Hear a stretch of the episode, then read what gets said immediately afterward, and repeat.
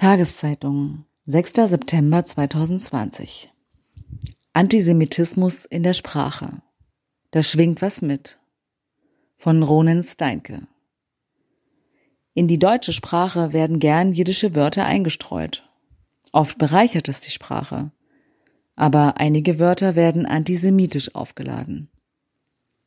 Von tiefen Harzen heißt aus tiefstem Herzen. Abisele Masel bedeutet ein bisschen Glück. Ein Nutnik ist ein Mensch, der nervt, weil er ständig bohrt und unliebsame Fragen stellt. Nu, nu, nu, sag doch mal. Mein Großvater hat die jiddische Sprache voller Verniedlichungsformen, voller kleiner Perlen aus dem Hebräischen, in seiner Kindheit in Rumänien noch mit seinen Eltern und Spielkameraden gesprochen. Es sind damals Zeitungen auf Jiddisch erschienen, Romane, Gedichte.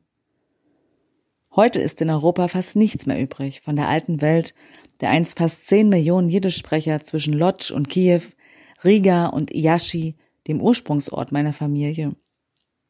Es stehen noch alte, teils hübsch wieder hergerichtete Synagogen herum, aber vielerorts ist niemand mehr da, um in ihnen zu beten.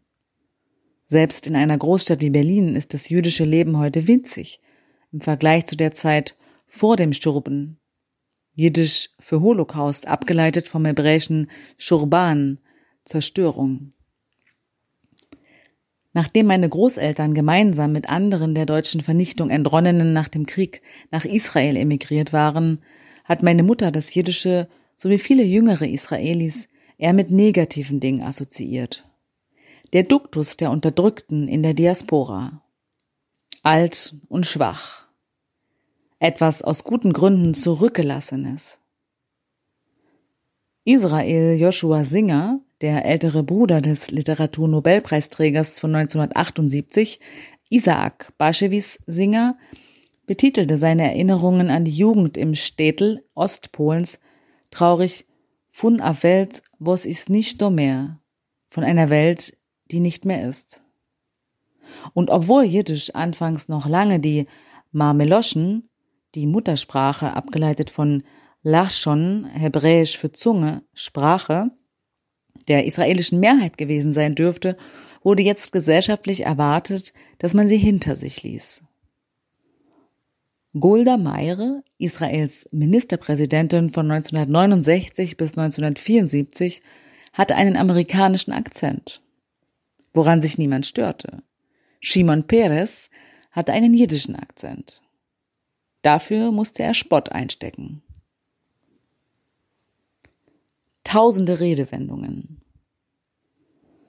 Heute wird Jiddisch im Alltag fast nur noch in ultraorthodoxen Gemeinden gesprochen.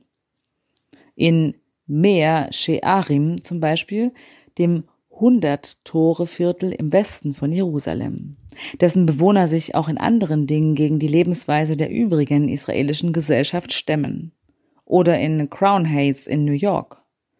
Aber tot ist das Jiddische deshalb auch in Europa nicht. Es lebt in tausend Redewendungen fort, die europäischen und europäischstämmigen Juden oft geläufig sind und diese in ihre Landes- und das heißt heute meist Muttersprache einstreuen wie Slang. Von tiefen Harzen.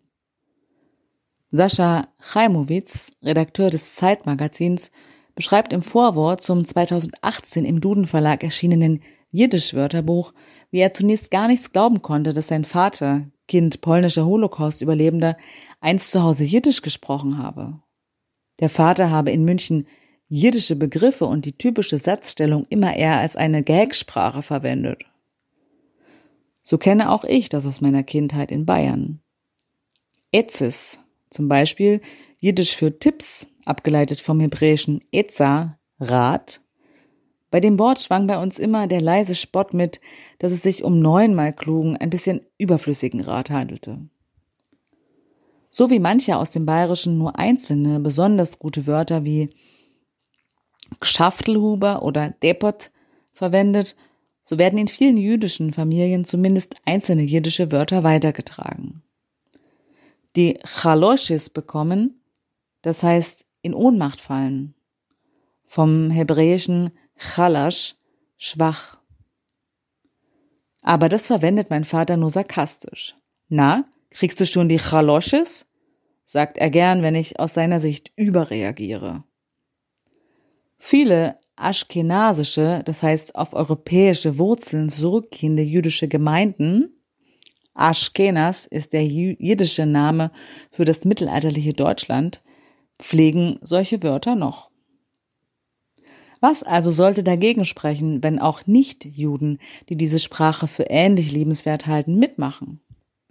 Wenn auch nicht-jüdische SprecherInnen jiddische Wörter wie Tacheles, Klartext, kommt vom hebräischen Tachlit, als Lehnwörter verwenden oder Zores, Ärger, kommt vom hebräischen Zarot oder Schlamassel, Unglück aus der Kombination des deutschen schlimm und des hebräischen Masal, Glück oder Schmusen, eigentlich sich unterhalten, plaudern, auch schmeicheln. In New York deshalb auch gebräuchlich als to schmooze, schwätzen nur in der deutschen Umgangssprache hat es die Bedeutung von liebkosen bekommen. Das treffendste Wort.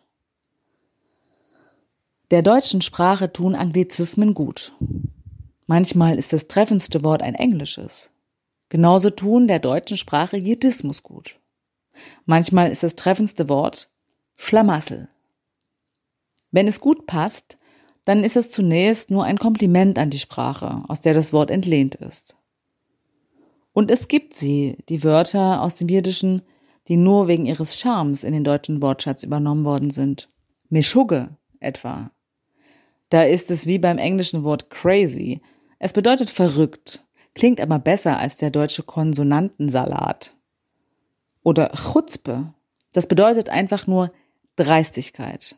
Aber der Klang ob man die jiddische Variante wirklich immer niedlicher findet, wie es der Literaturkritiker Rolf Bernhard Essig nahelegt, demzufolge etwa der Satz Du hast ne Macke, abgeleitet vom hebräischen Makka für Hieb, Stoß, Plage, leichter hinzunehmen sei als Du hast nen Schlag.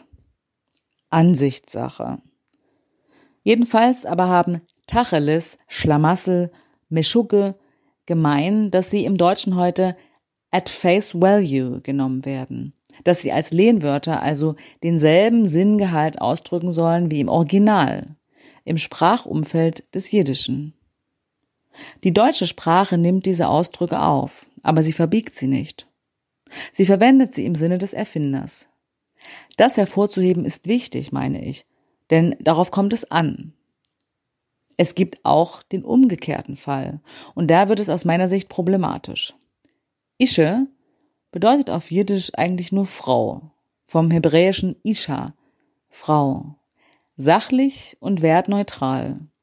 Wenn einem aber heute im Deutschen die Ische begegnet, dann ist die Bedeutung selten so wertneutral, sondern sie hat sich verwandelt. Die Duden-Wörterbücher definieren Ische zwar als umgangssprachlich für Mädchen, junge Frau aus Sicht eines jungen, jungen Mannes, aber das verschweigt galant den abwertenden Beiklang in der deutschen Sprache. Niemand möchte eine Ische sein. Nichts Gutes.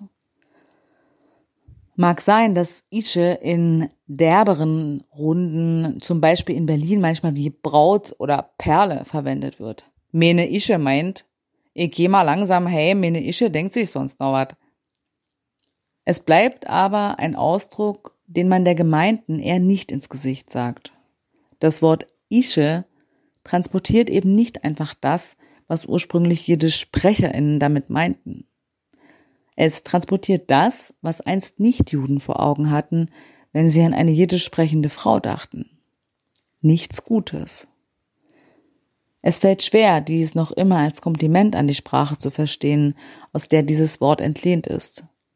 Ich stelle mir vor, das italienische Wort Bambini würde im Deutschen verwendet werden als Synonym für besonders unangenehme Kinder. Leute würden sagen, was sind denn das für Bambini? Und sie würden damit ausdrücken, was sind denn das für furchtbare Blagen? Wäre das respektvoll gegenüber der italienischen Sprache? Berufsverbote zwangen Jüdinnen und Juden bis ins 19. Jahrhundert dazu, wandernde Hausierer zu werden oder Viehhändler. Zu wohnen hatten sie oft in verachteten, ghettoartigen Stadtteilen, in Judengassen oder Judenvierteln. Das Elend, das aus dieser Diskriminierung folgte, prägt teils bis heute den Blick auf die jiddische Sprache. Und wenn es dieser Blick ist und nicht der charmante Klang, der heute ein bestimmtes jiddisches Wort für deutsche SprecherInnen interessant macht, dann macht es einen großen Unterschied. Mischpoke, im Jiddischen eigentlich Mischpoche mit kurzem O, das hat in der Art, wie es heute im Deutschen verwendet wird, etwas Dubioses, Sinistres. Das ist der Grund, weshalb Deutschsprechende es heute verwenden. Wenn es ihnen nur um die Lex lexikalische Bedeutung ginge, Mishpoche bedeutet einfach Familie, abgeleitet von dem hebräischen Wort Mishpacha, dann könnten sie auch Familie sagen oder Gruppe. Darum geht es aber nicht. Es geht um einen bestimmten Klang der Anrüchigkeit, der mitschwingt und mitschwingen soll. Keinen Hinweis im Duden. Diese ganze Helmut Schmidt-Mischpoke sei ihr suspekt. Hat mir mal eine Professorin zugeraunt, die mich davon abbringen wollte, auf einer Hochschule der Zeitstiftung zu studieren. Eine Mischpoke ist eine verschworene Gruppe, die etwas im Schilde führt. Das ist die Bedeutung, die dieses Lehnwort transportieren soll. Und diese Bedeutung rührt allein woher? Aus dem Umstand, dass das Wort aus dem Jiddischen stammt. Es fällt schwer, das nicht als eine Herabsetzung zu sehen. Schon war, als das internationale jüdische Sportfest Maccabiade im Jahr 2015 in Berlin ausgerichtet wurde, wählten die Veranstalter von sich aus den Werbeslogan Die ganze Mischpoke ist am Start. Als Gag. Der Slogan hat aber nur deshalb einen Charme gehabt, weil er so offensichtlich ironisch mit dem negativ konnotierten Wort gespielt hat. Nur weil der abschätzige Gebrauch des Wortes schon so geläufig war, entstand überhaupt Ironie. Aus demselben Grund hat auch ein zweites Plakatmotiv gut funktioniert. Gesucht wird die schnellste Ische Europas. Im Bild eine Schwimmerin. Überdeutlich wird es beim Mauscheln. Davon ist oft die Rede, wenn irgendwo der Verdacht geheimer Vetternwirtschaft aufkommt. Mauschelei im Gemeinderat. Oft wird es ohne böse Absicht verwendet, aber das Wort ist entstanden im 17. Jahrhundert. Es ist abgeleitet von Mauschel, der jiddischen Form des Vornamen Moses, auf Hebräisch Moshe, der als Spottname für jüdische Händler oder auch allgemein für arme Juden hergenommen wurde. Als Übernahme, wie SprachwissenschaftlerInnen sagen, sowie später und ähnlich schmeichelhaft Ali für Türken. Mauscheln bedeutet reden wie ein Jude. Das Verb mauscheln kann man insofern mit Türken vergleichen, was als fingieren, fälschen definiert wird. Ein getürktes Dokument.